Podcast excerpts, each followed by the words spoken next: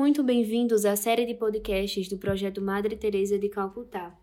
Me chamo Tatiana e hoje estamos inaugurando o nosso primeiro episódio, retratando um pouco sobre o evangelho deste domingo. Um evangelho muito bonito, por sinal, um evangelho que já nos lança, nos antecipa e até mesmo já nos prefigura aquela beleza que nós viveremos e celebraremos na próxima semana, a Semana das Semanas, a semana por excelência, a Semana Santa. O evangelho de hoje, narrado por São João, carrega algumas dimensões muito especiais e muito, muito bonitas, por sinal. Na verdade, essa forma própria, característica singular de São João narrar aquilo, a comunicação de Deus em Jesus, é, já é reconhecida até mesmo pela comunidade teológica, até mesmo pelos exegetas. Os outros evangelistas também conseguem fazê-lo, mas o modo próprio como São João faz é que é singular e é que é peculiar, que é uma peculiaridade muito significativa, porque nas narrativas de São João nós conseguimos identificar uma, uma, um detalhismo e ao mesmo tempo algumas minuciosidades, que são, por sinal, apaixonantes não seria uma espécie de, de rigorismo, mas pelo contrário, é aquele um rigorismo que apaixona. Porque é isso, são esses detalhes e são essas minúcias que vão nos fazendo entrar na vida do Evangelho. Entrar no mistério de Cristo e entrar naquilo que Cristo mesmo deseja nos dizer com as suas com a sua exortação na própria Sagrada Escritura, fruto dessa, dessa comunicação de Deus ao homem. E um dos pontos muito interessantes desse, desse evangelho de hoje na verdade, antes mesmo disso, um dos pontos muito interessantes da própria liturgia da Quaresma é que ela faz é que ela linka a nossa, a nossa mentalidade, nos, nos leva, estando hoje nas, é, nas narrativas do, do Novo Testamento, nos faz lembrar das narrativas do Antigo Testamento compreendendo que hoje a vida, depois de milênios de anos, não é, não, não é um mistério desatualizado, mas pelo contrário, é atualíssimo.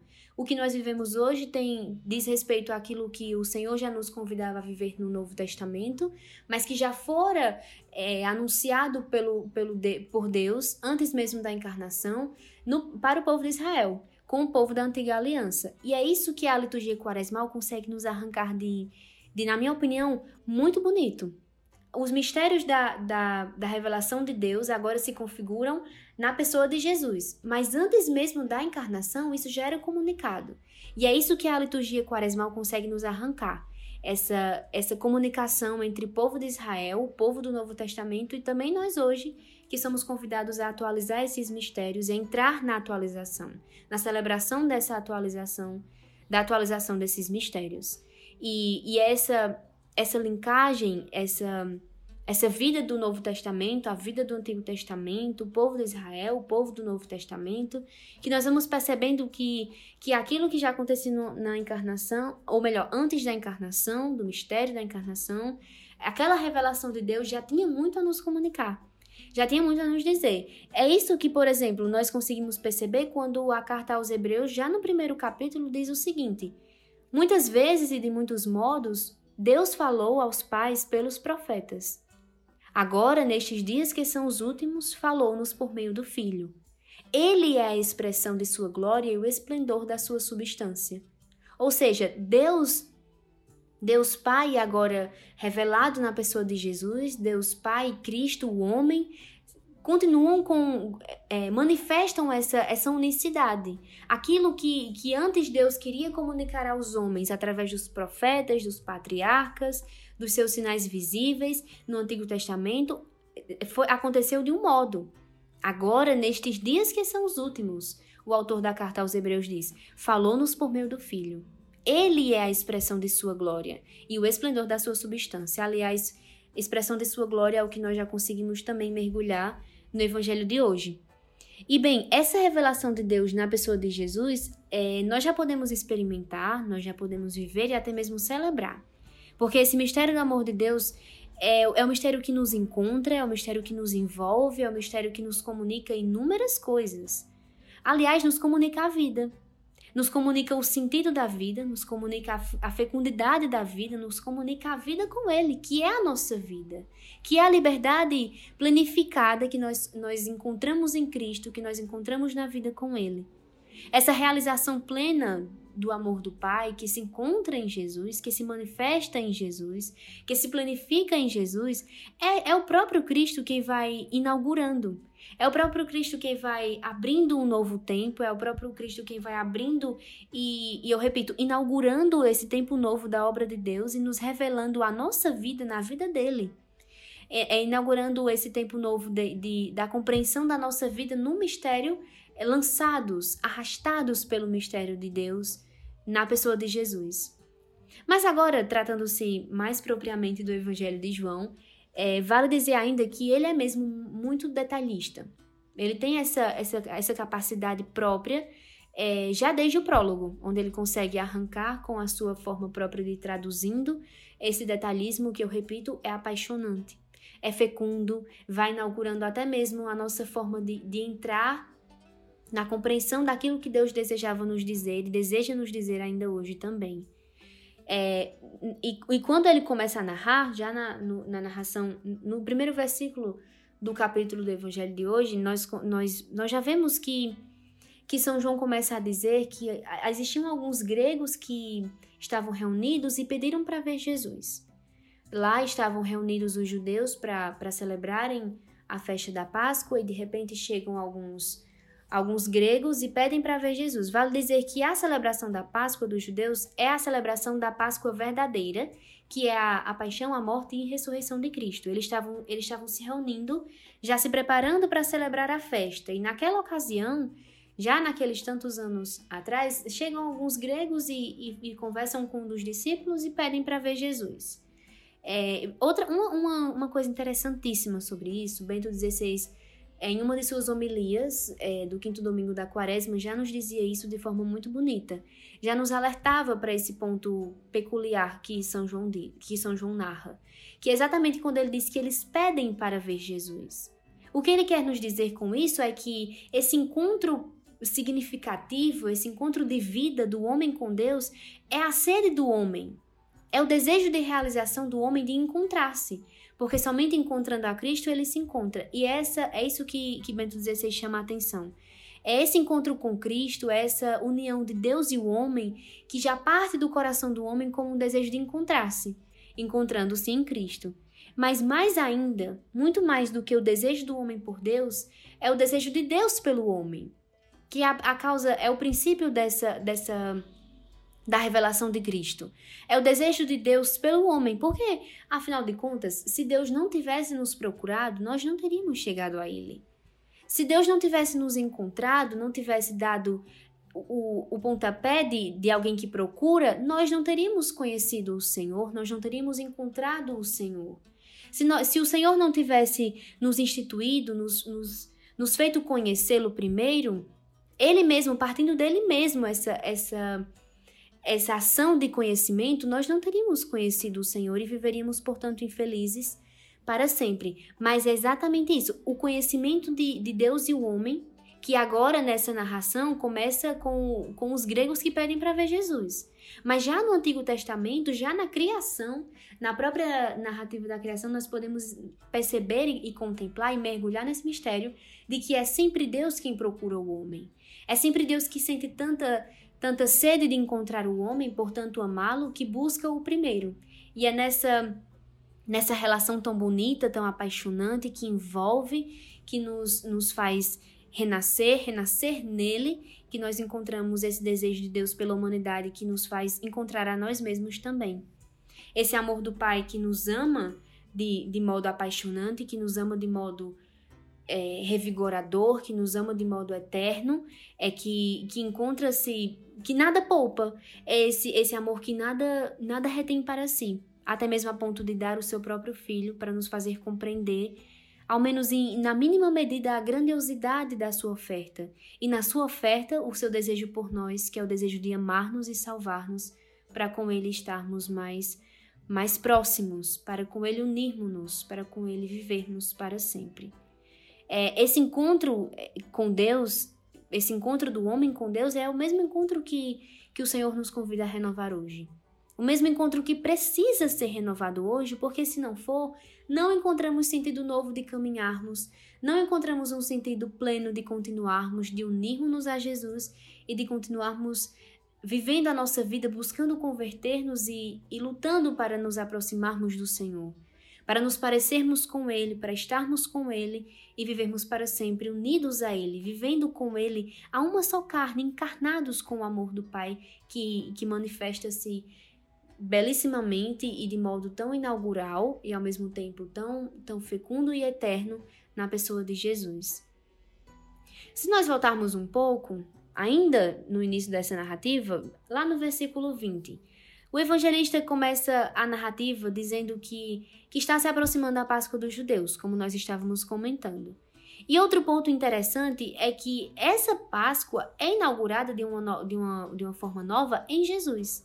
Porque a Páscoa que os judeus celebravam agora, agora ela consegue, ou melhor, a Páscoa que os judeus celebravam é que agora consegue assumir uma nova forma e, e um novo sentido, porque Cristo mesmo que inaugura. É, o sentido de todas as coisas, o sentido que, que nos faz encontrar beleza, o sentido que se manifesta mesmo no seu mistério de paixão, morte e ressurreição. Ele é a verdadeira Páscoa. Ele é a verdadeira e eterna Páscoa. A nova e eterna aliança.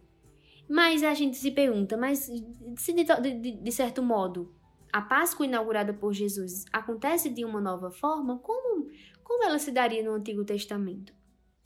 Bem, os judeus, a, a comunidade judaizante, vivia uma dimensão de Páscoa como que uma, um sentido de passagem.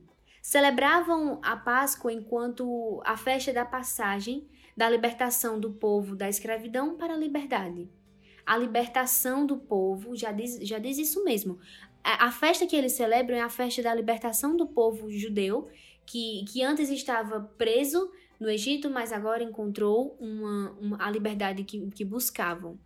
É, e esse, esse ponto que é inaugurado em Jesus é que nos diz exatamente isso, vai nos, nos, nos fazendo mergulhar exatamente nisso, porque a Páscoa dos judeus é, tem essa definição, um tanto quanto particular, óbvio, daquele tempo é, os judeus que, que celebravam essa passagem, mas agora Cristo nos diz que a verdadeira passagem não é a, a, essa passagem da escravidão para a vida. A passagem da verdadeira escravidão para a verdadeira vida. A escravidão do pecado, das amarras das trevas, das amarras da vida da vida que vive centrada em si mesmo para a vida com ele, a vida lançada nele, a vida livre que encontra-se somente nele. A verdadeira Páscoa encontra-se em Jesus porque Jesus consegue nos dizer exatamente isso. A verdadeira Páscoa é aquela daquele que os homens experimentam essa passagem da vida da vida antiga, da vida infeliz para agora a vida nova, a vida eterna, a vida que encontra o Senhor, a vida que une-se ao Senhor e que se coloca mais próximo dele. A libertação da verdadeira morte é aquela morte que, que nos faz cheios de nós mesmos, egoístas, centrados em nós mesmos, para a verdadeira vida, que é a vida com Ele. É, é, a passagem da vida dos perdidos para a vida dos encontrados. É a passagem agora da, da humanidade recaída para a humanidade ressurgida, ressuscitada em Cristo. Da humanidade recaída para a eternidade que Cristo nos permite viver. É o pleno sentido, agora, o pleno sentido da consumação dos tempos na pessoa de Jesus. Por isso que a Páscoa do, dos judeus é, é celebrada de um modo, mas agora em Cristo é que ela de fato acontece, que ela de fato se planifica. E, e, São, e São João consegue nos fazer, consegue nos atentar a essas questões. Vejam bem, é, a comunidade, a, eu repito, a comunidade teológica que consegue identificar São João como que, que, que tem essas dimensões singulares da sua forma própria de traduzir as narrativas de Jesus, é, também concebe o seu evangelho como o evangelho dos sinais. Muitas vezes o evangelho da hora, o evangelho da glória, é, o livro da glória, o livro da hora, porque inúmeras vezes Jesus já pronunciava sua hora. Mas o que os que aqueles que estavam com ele não entendiam o que ele falava sobre hora. Não entendiam a consumação de sua hora, não entendiam o que, é que ele queria dizer com hora, embora Jesus mesmo já fosse anunciando que era chegada a sua hora, a hora da sua glória, a hora da glorificação do, do Filho de, do homem, a glorificação do Filho de Deus. E, e, bem, vale dizer também que as expectativas para essa glorificação, as expectativas para essa, essa, essa glória do Filho do Homem eram inúmeras. Mas em certo sentido, e em todo sentido, eram, eram, eram expectativas muito pequenas e ao mesmo tempo muito superficiais, porque imaginavam que o filho do homem fosse fosse ser glorificado com aquele trono de majestade, de reinado, é, tal como os príncipes do mundo faziam, muitas vezes, tal como eles já estavam acostumados a ver os príncipes do mundo fazendo. Mas é isso que Cristo revoluciona, é, ratifica no coração da humanidade.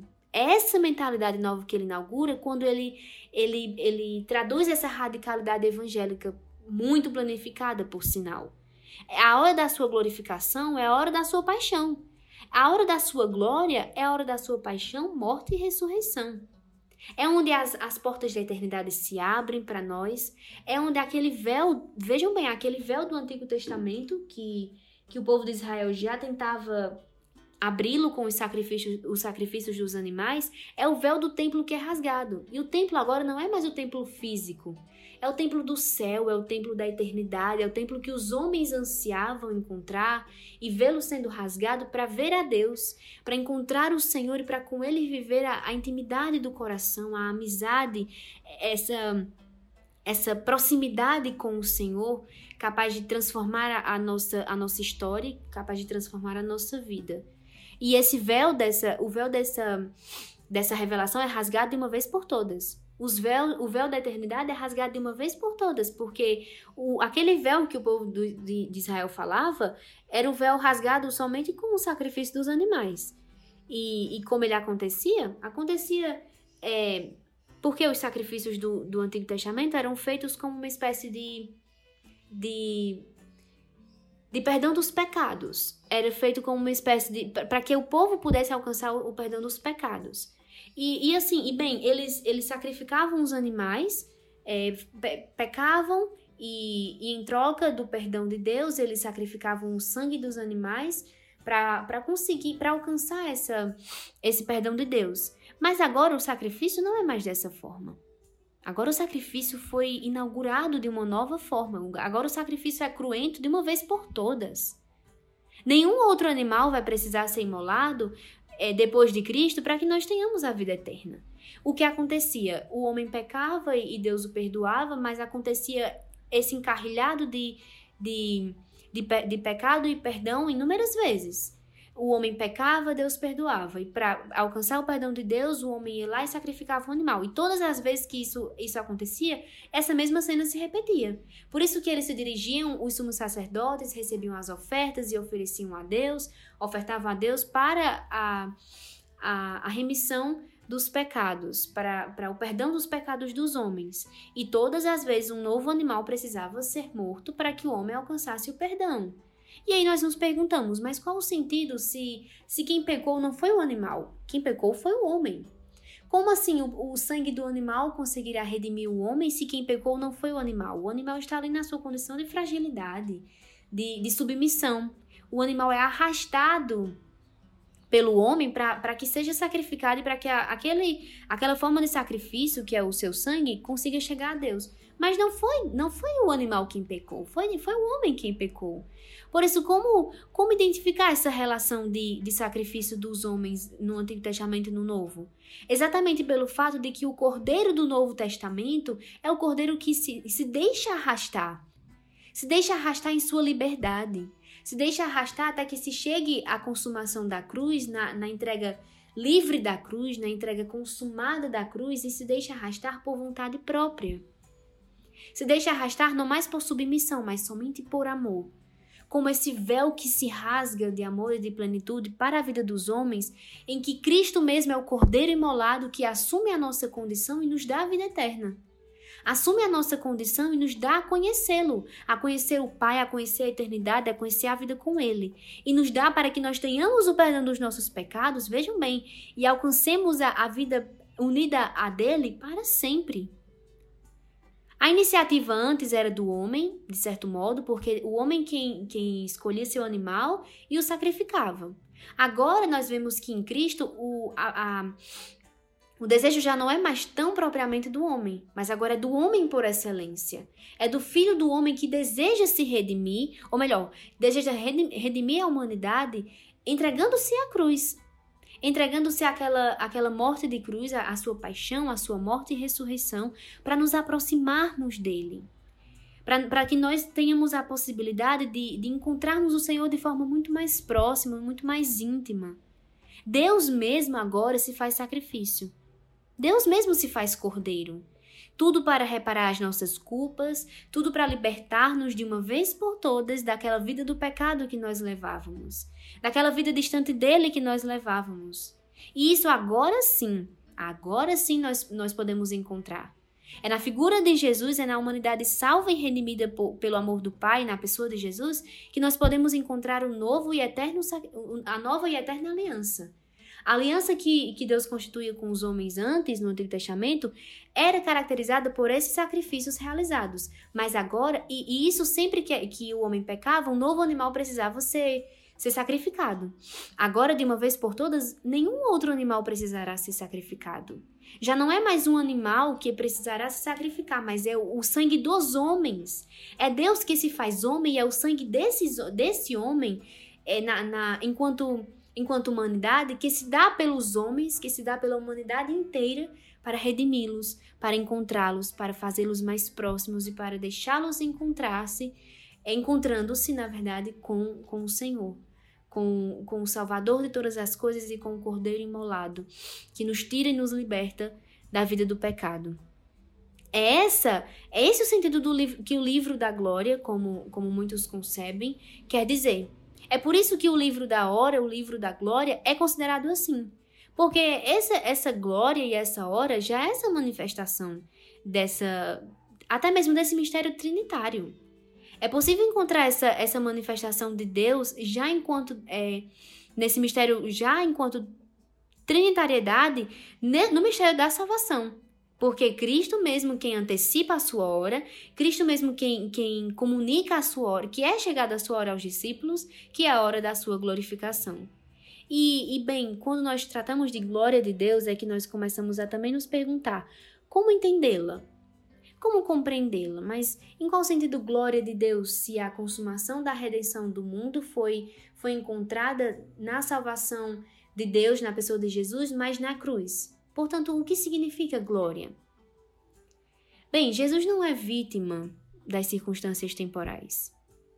Jesus não é vítima nenhuma daquela morte da cruz, não. Aquela, aquela, aquela circunstância da cruz não é a sua glorificação. Não encontra-se ali, não reside ali somente.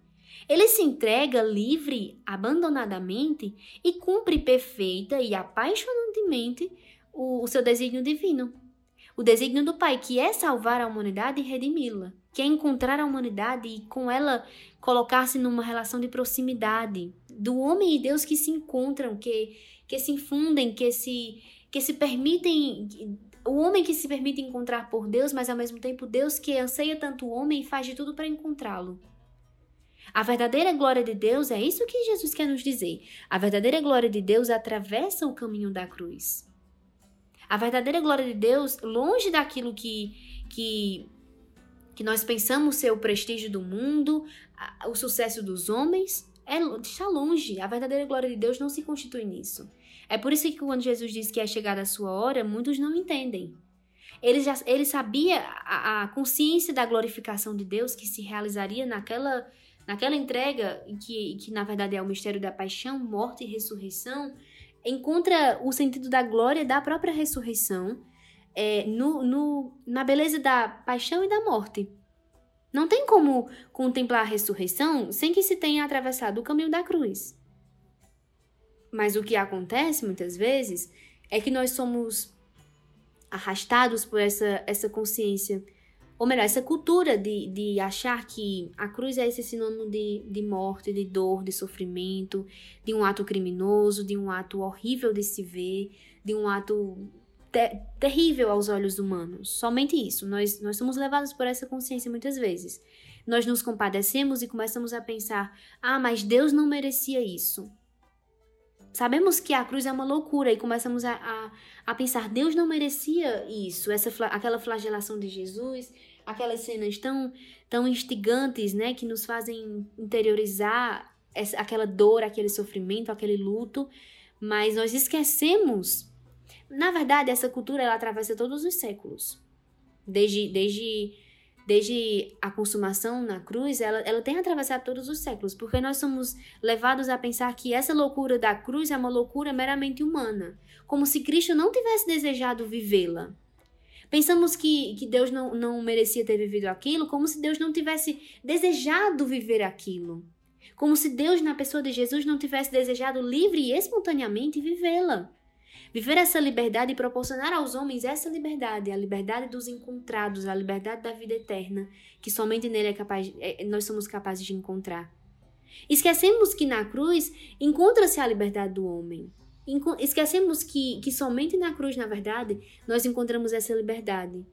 Que é também a liberdade do próprio homem, o homem por excelência, o homem com, com H maiúsculo, o homem que é Cristo, porque ele mesmo quem se doou livremente. Ele mesmo quem se deixou lançar e abandonar no caminho do Calvário. Nós, porque nós imaginamos que a cruz seja somente essa figura, é, essa figura desatualizada, esse símbolo de, de tristeza, de morte, de dor. Esquecemos que é nela que reside a ressurreição, que, é, que para chegarmos à ressurreição é preciso atravessarmos o caminho que a cruz nos, nos propõe. Para vivermos a alegria da Páscoa é preciso atravessar o caminho da cruz. Sim, somente nela. Porque se não fosse, não, não é possível. O caminho que o Senhor nos convida a viver é esse. É por isso, minha gente, que, que nós também conseguimos viver essa, essa beleza essa beleza fecunda, essa beleza que eu, que eu havia dito no começo, que São João é capaz de, de nos chamar a atenção.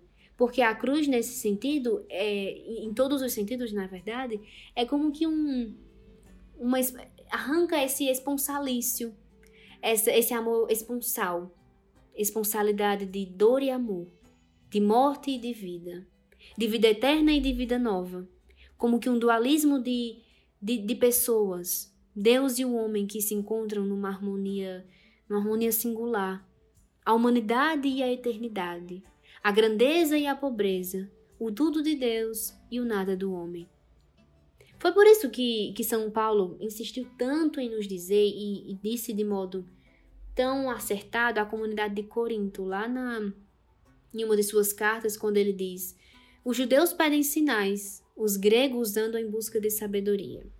Mas nós, porém, anunciamos Cristo crucificado, que para os judeus é escândalo e para os gentios é loucura. Mas para aqueles que são chamados é poder de Deus, é sabedoria de Deus.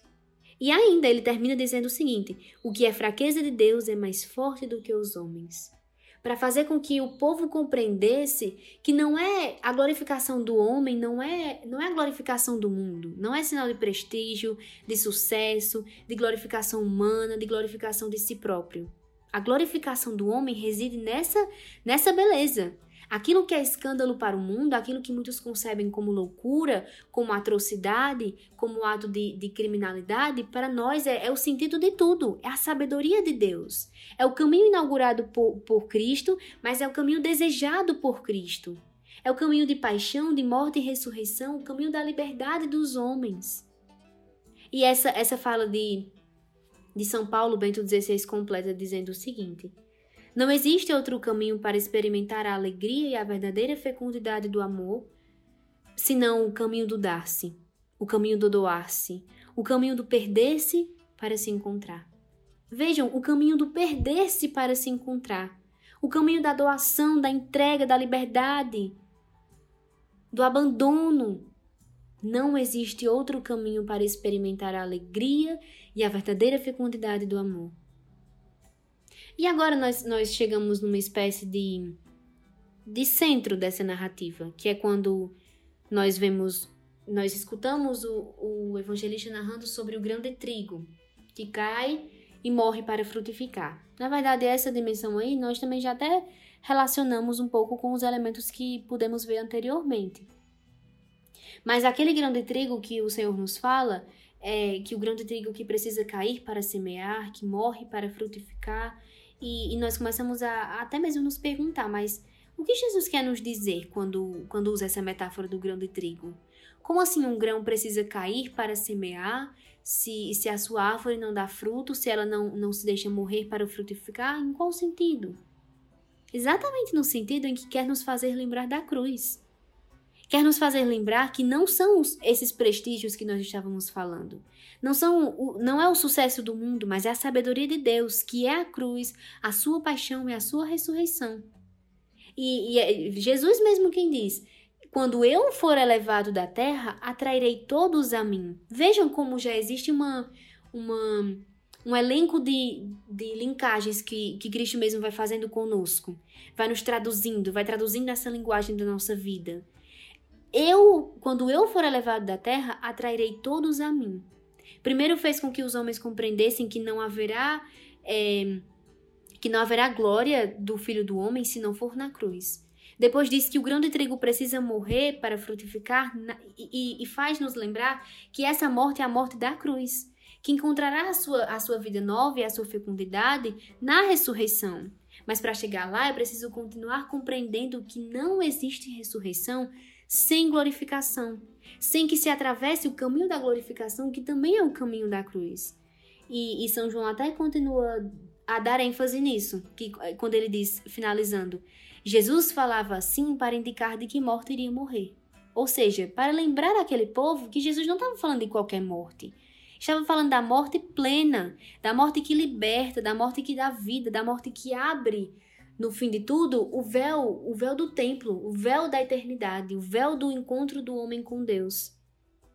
Jesus que, que entregará sua vida ao Pai para nós, por amor a nós, por nós, para que nós pudéssemos ver a salvação frutificada em nossas vidas, traduzida em nossa história, traduzida no nosso coração como um desejo do Pai de nos amar, de insistir em nos amar, de não parar nas nossas nas nossas limitações tantas, mas que insistem em atravessar essas barreiras para nos comunicar o seu amor e atravessou atravessou-as todas na, na história da humanidade inteira, na história da salvação, a história da humanidade que é a história da salvação, para nos comunicar esse amor.